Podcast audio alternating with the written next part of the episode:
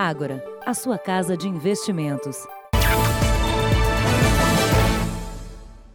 Olá, boa noite para você. Boa noite. São Paulo tenta se recuperar dos estragos provocados por uma das maiores enchentes que o estado já enfrentou. Na capital, a terça-feira ainda registrava pontos de alagamentos, mas os paulistanos já puderam começar a limpeza e também a calcular os prejuízos. Com menos chuva, a capital tentava voltar à rotina. Ainda era madrugada quando motoristas começaram a resgatar os carros deixados pelo caminho. Deixei o carro aí e cobriu tudo o carro, né? Deu com mais de meio metro acima do carro. Na CEAGESP, o maior centro atacadista da América Latina, um baita estrago. Montanhas de alimentos jogados fora, tantos que interromperam uma das passagens de caminhões. As áreas de frutas, legumes e verduras foram as mais afetadas pela enchente. 7 mil toneladas de alimentos foram parar no lixo porque havia risco de contaminação. Tudo que foi perdido aqui será descartado em um aterro sanitário. O prejuízo passa de 20 milhões de reais. Se demorar muito tempo para iniciar o processo de comercialização, a tendência é que esse produto também ou perca é, valor comercial ou perca qualidade. Mesmo com as perdas, a empresa que administra a central de alimentos descarta o risco de desabastecimento. A população tem que ficar tranquila em relação aos alimentos que saem daqui, porque existe um controle muito grande desses alimentos que estão aqui. A empresa contratou caminhões extras para fazer a limpeza, que já dura 24 horas. No entorno da CEAGESP também foi um dia de muito trabalho, que o repórter Emerson Ramos acompanhou desde cedo. Equipes na rua para tirar a lama e desentupir bueiros. Mas ainda havia alagamentos. E o único caminho aqui para os carros era a calçada. Nessa concessionária de veículos, esforço dos funcionários para limpar tudo e tentar reabrir a loja. Em outra revenda, ali perto, situação ainda pior nem havia como começar a limpeza. A imagem de ontem mostra a água invadindo o prédio. A avenida em frente parecia um rio. Esta escada aqui leva aos andares inferiores da concessionária e pela marca que ainda tem aqui na parede, a gente vê a que altura a água chegou, ela ficou apenas dois degraus de invadir também o térreo da loja. Agora baixou um pouco, mas aqui pelo outro lado a gente consegue ver que a água ainda chega quase no teto do andar de baixo, ou seja, não dá nem para ver o tamanho do estrago, só para imaginar. E aí tem uma oficina com equipamentos eletrônicos, deve ser impossível recuperar, além de um estoque com pelo menos 40 carros. O dono diz que o prejuízo pode chegar a 5 milhões de reais. Na mesma avenida, quem também calculava o quanto perdeu com a enchente eram produtores, que não conseguiram entrar na CEAGESP. Na calçada mesmo, colocaram as verduras à venda. Uma carga aqui vale o quê? Uns, uns 3 mil mais ou menos. Uns 3 mil. É, se eu conseguir fazer 1.500 tá bom. Só para para não levar prejuízo total mesmo. Vai uns três meses para recuperar agora, não. É complicado. E os estragos foram além das cargas. Ezequias passou o dia tentando salvar o motor do caminhão, que ficou cheio d'água. O reparo pode passar de 16 mil reais. Hoje foi perdido. Hoje, amanhã, né? Ontem foi perdido, né? A previsão é normalizar o abastecimento na CEAGESP amanhã. A cada dia de atraso, vai ser cada vez mais difícil calcular o prejuízo. Veja agora outros destaques da chuva em São Paulo. Sobe para cinco o número de mortos no estado. Depois da capital, Rio Tietê inunda cidades do interior. E os primeiros testes em repatriados dão negativo para coronavírus.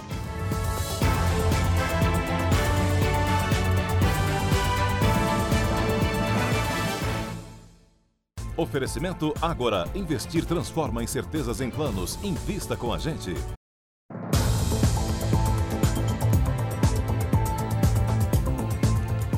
Chuva que travou a cidade de São Paulo teve reflexos também no interior do estado. O excesso de água inundou algumas cidades banhadas pelo rio Tietê. E em muitas delas, os alagamentos ainda persistem.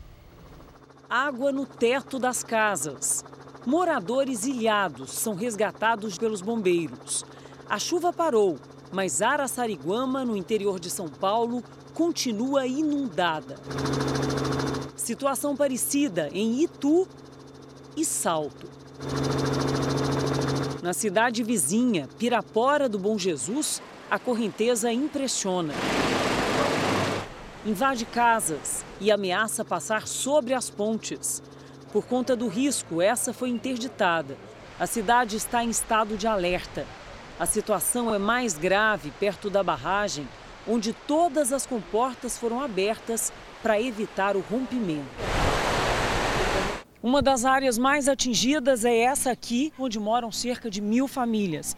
Agora a gente recebeu um aviso que nós devemos deixar o lugar, que é essa região do conjunto habitacional, porque as comportas foram abertas e a água deve subir muito rapidamente. Olha a rapidez que a água sobe. Aí eu tive medo dessa comporta estourar. E não ter para onde a gente ir, né? Nas escolas públicas e creches, as aulas foram suspensas e as salas viraram alojamento para cerca de 100 famílias. Quando eu cheguei lá hoje para arrumar minhas coisas, para ver o que tinha lá, não tinha mais nada, tudo molhado. No meio do caos, funcionários e voluntários se revezam para deixar a espera menos dolorosa, até a hora de voltar para casa. Vai ser muito difícil reconquistar tudo, porque já não estava fácil. Difícil para tanta gente. Como a gente viu aí no começo da reportagem, a cidade de Araçariguama seguia debaixo d'água hoje cedo. À tarde, a situação ainda piorou. Muitas pessoas ficaram isoladas no telhado das casas. Então, vamos ao vivo até lá conversar com a repórter Giovana Rizardo. Boa noite para você, Giovana. O que foi que aconteceu que a situação ficou mais dramática ainda? Oi, boa noite, Adriana. Boa noite para todo mundo. O bairro mais atingido aqui de Araçariguama fica ao lado do rio Tietê, que transbordou e assim atingiu grande parte da cidade. Só nesse bairro moravam cerca de 1.600 famílias que foram afetadas e que algumas, inclusive, já foram resgatadas. Hoje, várias ruas continuavam alagadas por aqui. A água chegava no telhado das casas. Homens do Corpo de Bombeiros passaram um dia fazendo o resgate de pessoas ilhadas. Crianças foram retiradas em barcos motorizados por causa da força da água. As vítimas eram levadas para áreas mais seguras. O helicóptero Águia foi usado para ajudar a localizar moradores que perderam tudo e que estão em locais de risco. Segundo o último balanço da Defesa Civil, 20 pessoas estão desabrigadas. A prefeitura decretou situação de emergência e criou um comitê de crise para monitorar essa situação por aqui. Adriana. Muito obrigada, Giovana, falando ao vivo de Araçariguama. E ainda nesta edição, outras informações sobre a chuva. Subiu para cinco o número de mortos em decorrência do temporal e também a solidariedade de parentes e vizinhos. O Ministério da Saúde confirmou o resultado negativo para coronavírus em todas as 58 pessoas que estão em isolamento na base aérea de Anápolis. Ainda faltam outros dois exames. O material foi processado neste laboratório do governo de Goiás, em Goiânia um dos quatro do país com condições técnicas para diagnosticar o coronavírus. Os resultados dos exames específicos para detecção do coronavírus deram negativo. Todas as 58 pessoas, entre repatriados e profissionais que trabalharam na operação, fizeram os testes, que foram analisados pelo laboratório da Secretaria de Saúde do Estado de Goiás, com o apoio da Fiocruz. Mesmo assim, a quarentena continua e os exames vão ser refeitos, porque o coronavírus tem um período de incubação e pode se manifestar em até 14 dias. Todos os 58, todos os exames foram negativos. Então, todo, dos 34 repatriados, mais do, dos 24 profissionais envolvendo profissionais de saúde, uh, tripulação e de comunicação. Então, não tivemos nenhum exame positivo naquela primeira coleta que foi re realizada é, no dia que, que eles chegaram. De toda forma, está em estudo a possibilidade de reduzir o período em que todos vão precisar ficar aqui na base aérea em Anápolis, sob cuidados redobrados. Nos quartos, o clima é diferente. Pela internet, conversei com o Mauro. Ele é piloto de avião, trabalha numa companhia aérea chinesa e chegou a ficar 17 dias praticamente isolado em Wuhan, cidade mais atingida pela epidemia. A minha rotina lá era ficar dentro do apartamento. Foi ele quem pisou em solo brasileiro com uma bandeira. Foi no, no último momento, assim, eu estava saindo do apartamento, apagando as luzes, dando uma olhada se não tinha nada ligado. E essa bandeira que vocês podem ver aí, ela me acompanha já há vários anos nas minhas andanças pelo mundo. E aí eu tive essa ideia, eu vou levar essa bandeira, eu não vou deixar ela sozinha aqui. Ah, é indescritível a emoção. Uma das imagens que vão marcar o resgate dos brasileiros na China. A doença respiratória causada pelo coronavírus ganhou um nome: Covid-19, uma junção das palavras corona, vírus e doença. Hoje, cientistas fizeram uma estimativa sobre o pico do surto. Quem tem os detalhes é a nossa correspondente na Ásia, Cíntia Godoy. Cíntia, bom dia. Como é que foi feita essa previsão? Oi, Sérgio, boa noite para vocês. A estimativa foi feita com base em cálculos matemáticos que levam em conta o número e a proporção de casos confirmados. Um dos cientistas responsáveis foi o epidemiologista John Nanshan, conhecido pelo combate ao surto de SARS em 2003. A previsão é que o pico seja mais para o fim de fevereiro no sul da China. Depois, deve haver uma estabilização e, por fim, redução de casos. Boa notícia para o governo chinês, que tem sido pressionado pela população e já trocou diversas autoridades por falhas no combate ao surto. Hoje, cerca de 400 cientistas se reuniram em Genebra para intensificar os esforços contra o coronavírus. O diretor da Organização Mundial da Saúde afirmou que a vacina deve estar disponível em um ano e meio. 1.112 pessoas morreram e mais de 44.700 foram infectadas ao redor do mundo. Sérgio, Adriana. Obrigado, Cíntia. Obrigada. Agora a investigação sobre a morte da vereadora Marielle Franco. A perícia concluiu que a voz que liberou a entrada de Elcio de Queiroz, suspeito de matar Marielle, não é do porteiro que disse ter falado com Bolsonaro. Foram três meses de análises. A perícia confrontou as vozes dos quatro funcionários que estavam no condomínio no dia das mortes da vereadora Marielle Franco e do motorista Anderson Gomes. A conclusão é de que o porteiro que autorizou a entrada do ex-policial Elcio de Queiroz não é o mesmo que citou o presidente Jair Bolsonaro em depoimento. Elcio é suspeito das mortes e está preso. Segundo o laudo, a voz do homem que usou o interfone era de uma pessoa mais jovem. O laudo foi assinado por seis peritos e comprova que o áudio da portaria não sofreu nenhum tipo de edição. De acordo com a perícia, quem autorizou a entrada do ex-PM Elcio de Queiroz aqui no condomínio foi Rony Lessa. O policial reformado, que tem uma casa no condomínio, também está preso. O documento mostra que a ligação foi feita para a casa de número 65, a residência de Lessa. A investigação começou depois da versão do porteiro-chefe de que a liberação de Elcio de Queiroz foi dada pelo presidente ter sido contestada. Agora a polícia investiga se o porteiro mentiu. O presidente Jair Bolsonaro assinou hoje o decreto que cria o Conselho da Amazônia. E comentou o resultado da perícia nos áudios da portaria do condomínio em que morava no Rio de Janeiro. Ao deixar o Palácio da Alvorada, o presidente Jair Bolsonaro comentou o resultado da perícia nos áudios da portaria do condomínio em que morava no Rio de Janeiro. A voz não é do porteiro. A TV Globo faz uma armação com a o pessoal da investigação divulga e agora descobriram que a voz não é do porteiro. Nem porteiro, quer dizer, nem eu pai porteiro, não tem nem mais nada. Parabéns, parabéns, Globo. Fake news total, total. Já no Palácio do Planalto, Bolsonaro deu posse ao novo ministro do Desenvolvimento Regional, Rogério Marinho, e assinou o decreto para a criação do Conselho da Amazônia, que será coordenado pelo vice-presidente Hamilton Mourão. Eu tenho muita esperança que possamos dar a devida resposta àqueles que nos criticam. Nós queremos que ela seja preservada, mas que também os seus bens não fiquem lá simplesmente escondidos para sempre. A Amazônia realmente nos pertence. O presidente Bolsonaro destacou que a criação do conselho não causará gastos para o governo, porque usará a própria estrutura da vice-presidência. Mourão afirmou que o órgão terá a missão de monitorar a Amazônia e ajudar a lidar com situações como as queimadas do ano passado. Veja a seguir: pesquisa da indústria mostra falta de mão de obra qualificada. E ainda nesta edição, a solidariedade de parentes, vizinhos e até desconhecidos no dia em que a chuva parou São Paulo.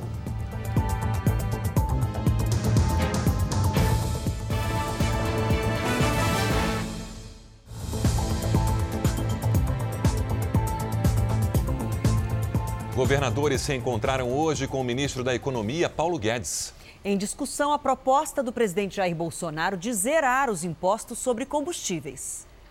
não estava na agenda, mas o governador de Goiás pediu ao ministro da Economia, Paulo Guedes, que comparecesse ao Fórum de Governadores para explicar as declarações feitas pelo presidente Jair Bolsonaro. Nenhum estado hoje, até mesmo a, o governo federal, não consegue abrir mão de, de impostos. Semana passada, o presidente Jair Bolsonaro fez um desafio aos governadores.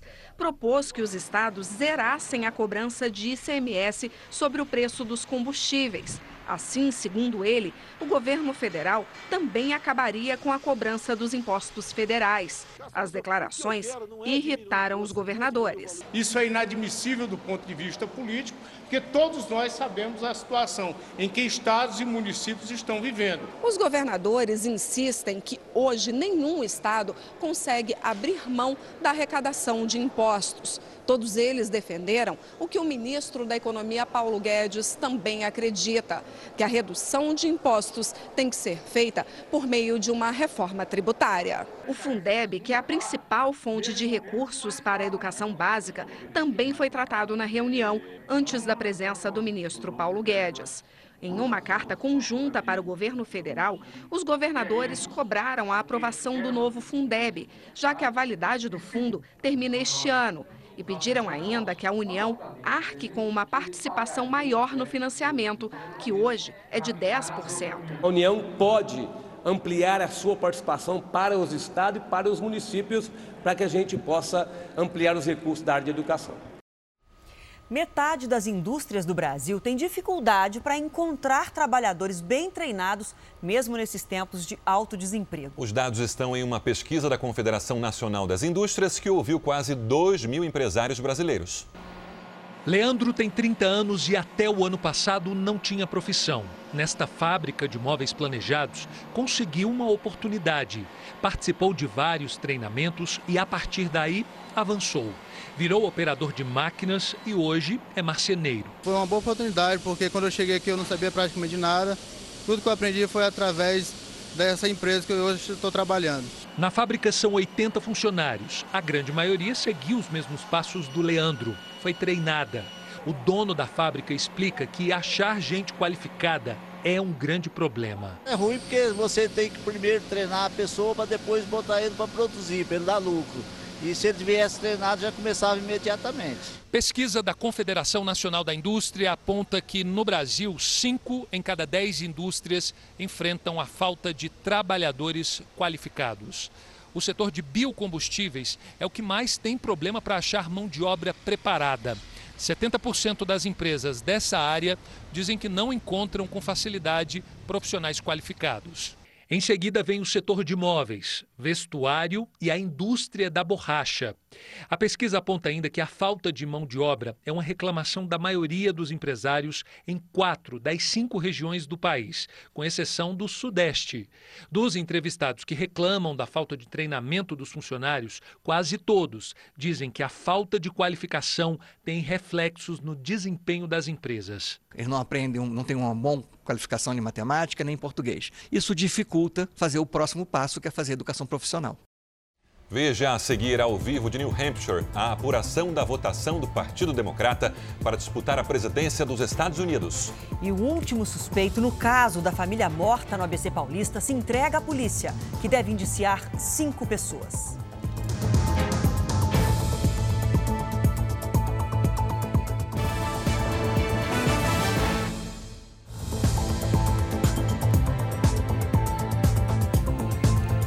Pré-candidatos democratas que disputam a vaga para concorrer à presidência contra Donald Trump estão no estado de New Hampshire, onde acontece mais uma primária. Então vamos ao vivo com a correspondente Evelyn Bastos. Evelyn, boa noite. Já um resultado da votação?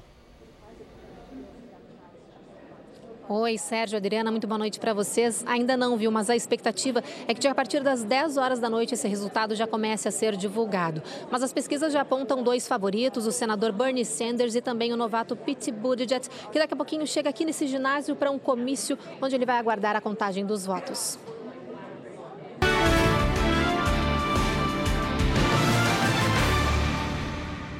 Os moradores dessa terra gelada são apenas 5% da população do país, mas conhecidos pela força política. New Hampshire foi um dos três estados que se rebelaram contra o domínio britânico durante a Revolução Americana e a primeira colônia a estabelecer um governo independente. Conquistar a confiança do eleitor desse estado não é nada fácil, por isso, os pré-candidatos já estão aqui em New Hampshire há mais de uma semana, fazendo um forte trabalho de corpo a corpo, inclusive em locais de votação, como faz agora a senadora Elizabeth Warren, inclusive oferecendo donuts, tentando convencer o eleitor a votar nela até o último minuto.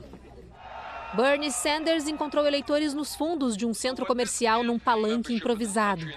Pete Buttigieg, que surpreendeu os americanos ao vencer o caucus em Iowa, lotou um ginásio. O brasileiro Felipe participa pela primeira vez de uma eleição americana. É completamente diferente para mim, por exemplo, você vê isso na TV ou tipo, o cara tá na sua frente assim, o pessoal batendo na sua porta. Eu acho que isso realmente tem um impacto muito grande.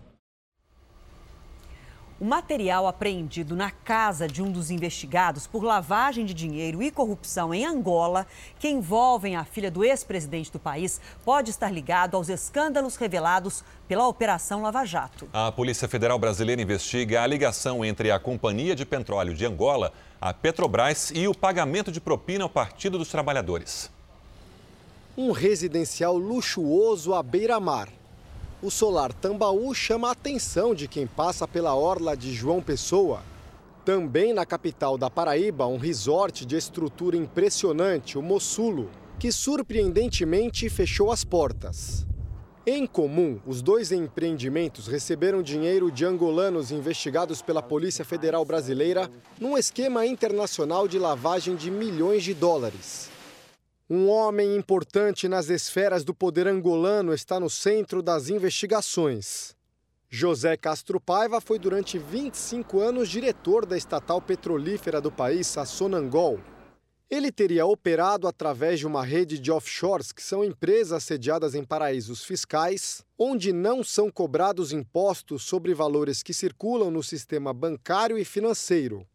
As offshores teriam sido usadas para desviar dinheiro de corrupção na África e financiar o residencial e o resort aqui no Brasil. Castro Paiva seria, na verdade, um operador ligado a Isabel dos Santos, considerada a mulher mais rica da África. Ela é filha do ex-ditador angolano José Eduardo Santos, que ficou quase 40 anos no poder. O inquérito sobre lavagem de dinheiro angolano em terras brasileiras mostrou que os esquemas de corrupção na África podem estar diretamente ligados ao escândalo na Petrobras, investigado pela Lava Jato. No celular apreendido pela Polícia Federal durante buscas em endereços de José Castro Paiva, há trocas de mensagens reveladoras. O relatório da Superintendência da Polícia Federal na Paraíba, obtido pela revista Cruzoé, e ao qual o Jornal da Record também teve acesso, traz conversas entre o operador financeiro e alguns interlocutores. Entre eles, o então vice-presidente de Angola, Manuel Vicente. Em uma das mensagens, Ana Paula Grey, ex-presidente da Comissão Executiva do Banco Angolano de Investimentos, mostra a preocupação com as delações da Lava Jato. Ela escreve em inglês que as coisas que o cara da Petrobras tinha para falar são um pouco assustadoras e continua: Espero que não nos contamine. Castro Paiva responde: Espero que não. A conversa é de 2016. Naquele ano, Nestor Cerveró, ex-diretor da área internacional da Petrobras, revelou para o Ministério Público Federal da Lava Jato os valores envolvidos na compra de blocos de petróleo em Angola por 300 milhões de dólares e que parte do dinheiro retornou ao Brasil em forma de propina ao PT. Desse dinheiro, em torno de 40 a 50 milhões de reais vieram de volta para o Brasil para apoio ao PT. E essa negociação foi feita pelo então ministro Palocci. Como é que o senhor sabia disso? É Eu soube disso é, através do presidente da Sonangol, o é, doutor Manuel Vicente, que atualmente acho que é vice-presidente de Angola. O ex-vice-presidente angolano Manuel Vicente é quem aparece nas trocas de mensagens com o operador Castro Paiva. O ditador angolano José Eduardo Santos tinha uma relação próxima com o ex-presidente Lula.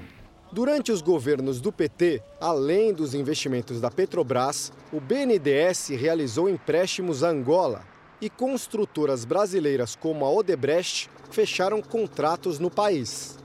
O ditador angolano José Eduardo Santos deixou o poder em 2017. Ele e a filha bilionária Isabel são alvos de investigações do atual governo do país.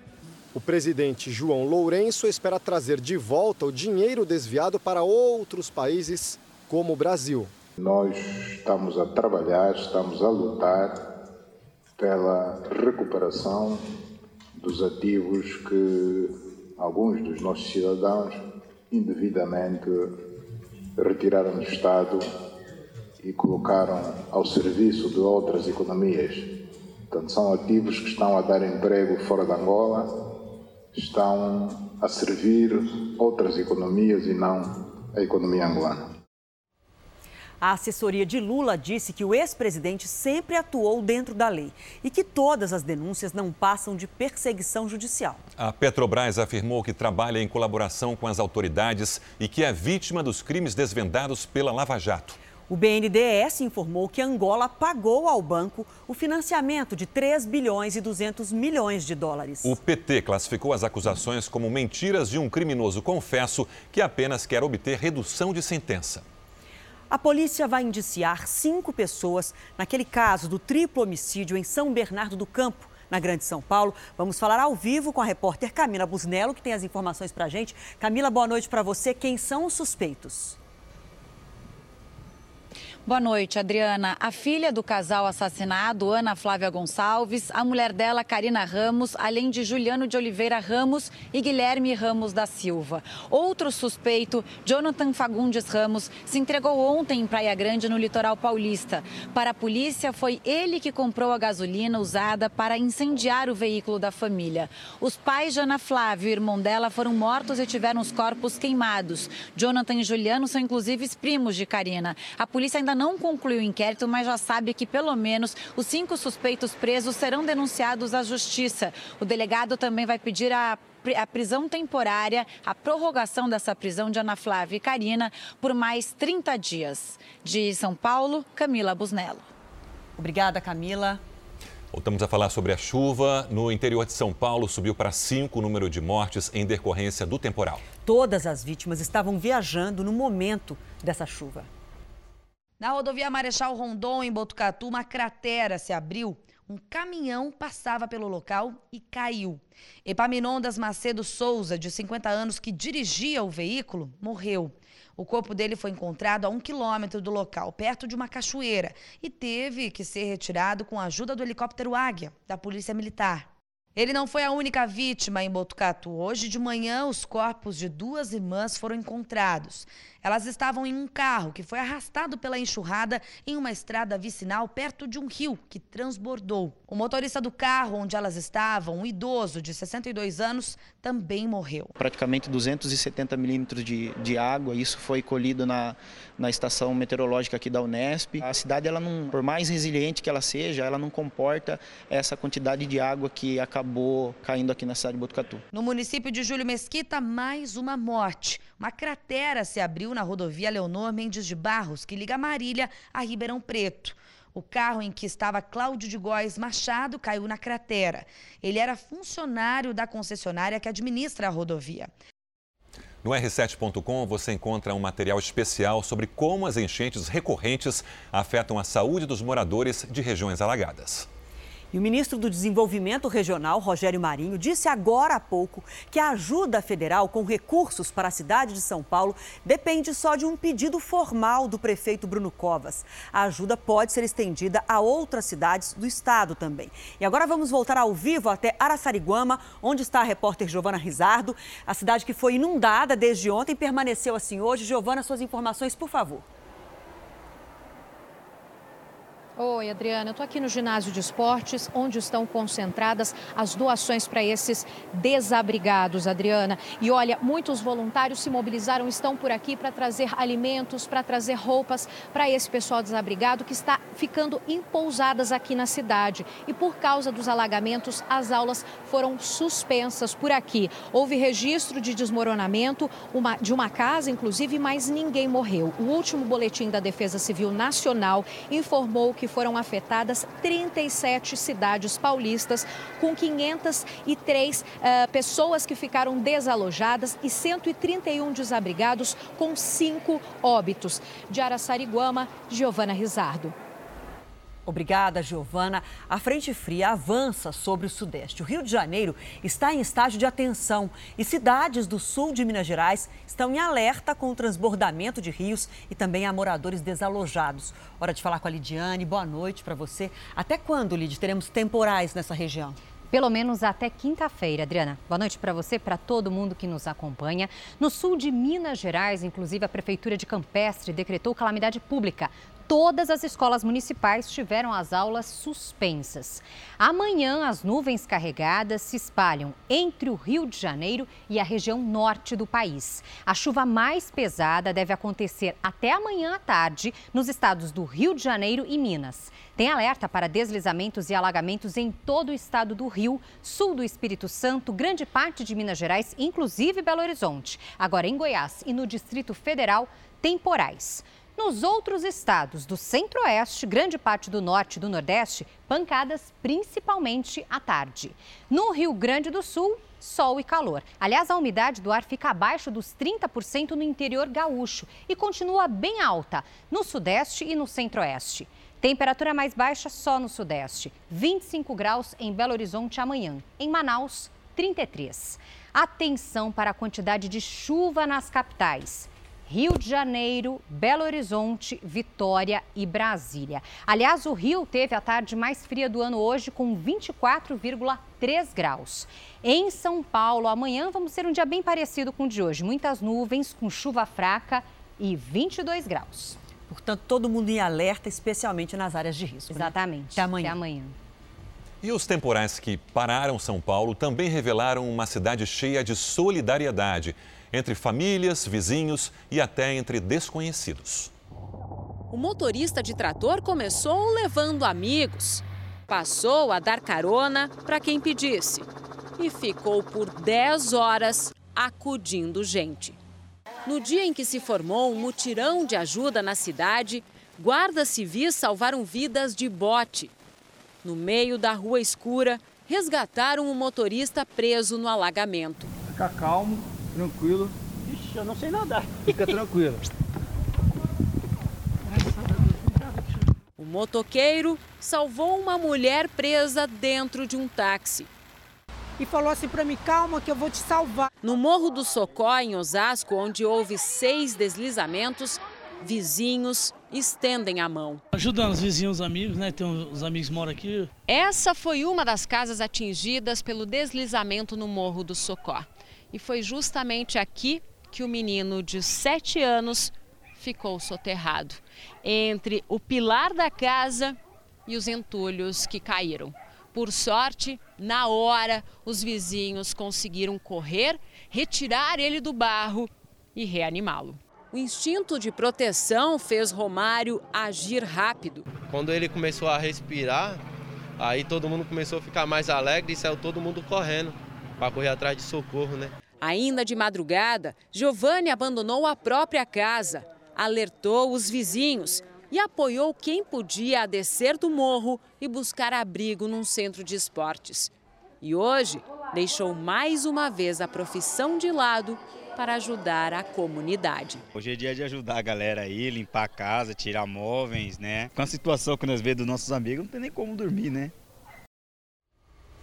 O Jornal da Record termina aqui. A edição de hoje na íntegra e também a nossa versão em podcast estão no Play Place e em todas as nossas plataformas digitais. E à meia-noite e meia tem mais Jornal da Record. Fique agora com a novela Amor Sem Igual.